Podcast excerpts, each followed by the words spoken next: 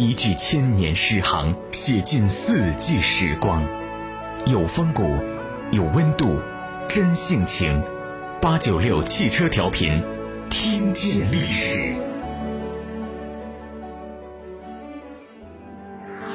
晋惠帝司马衷，字正度，是西晋的第二代皇帝，二九零至三零六年在位，汉族河内温县人，也就是今天河南省温县西人，是晋武帝的第二个儿子。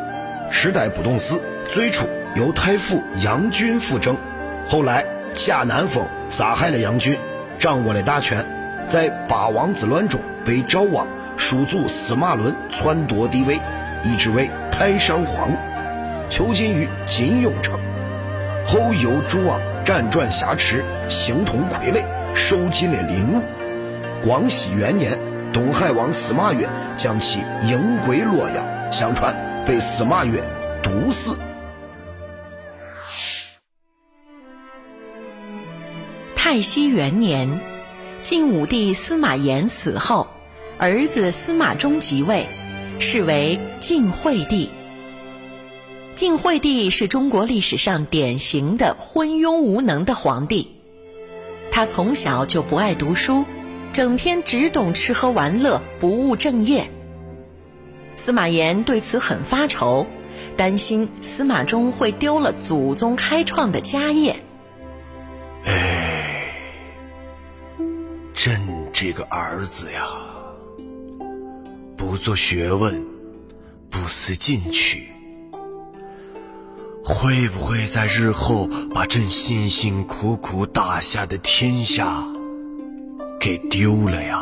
有一次，司马炎为了测验一下司马衷的思维能力，特意出了几道问题考他。并限他三天之内交卷。司马衷拿到题目以后不懂作答。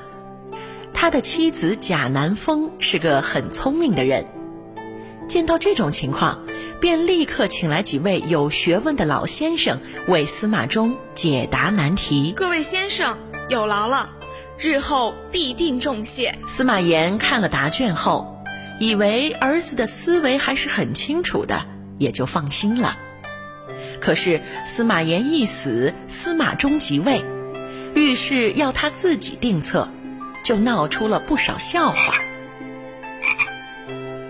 有一年夏天，晋惠帝司马衷与随从到华林园去游玩，他们走到一个池塘边，听见里面传出蛙叫声。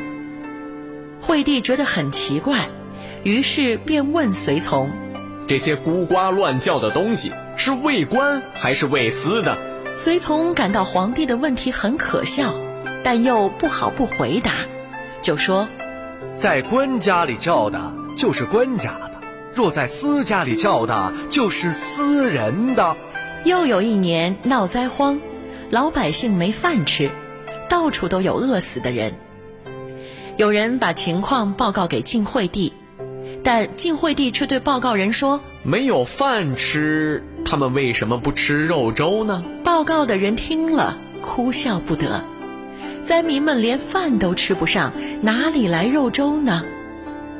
由此可见，晋惠帝是如何的愚蠢糊涂。无怪乎在八王之乱中，被赵王司马伦篡夺了帝位。光熙元年十一月十七日夜里。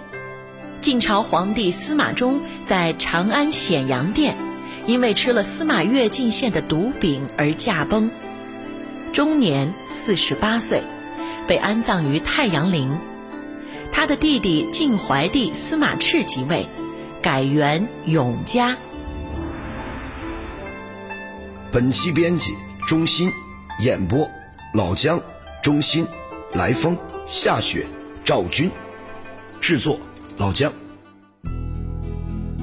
文化力量，城市榜样，八九六汽车调频，听见历史。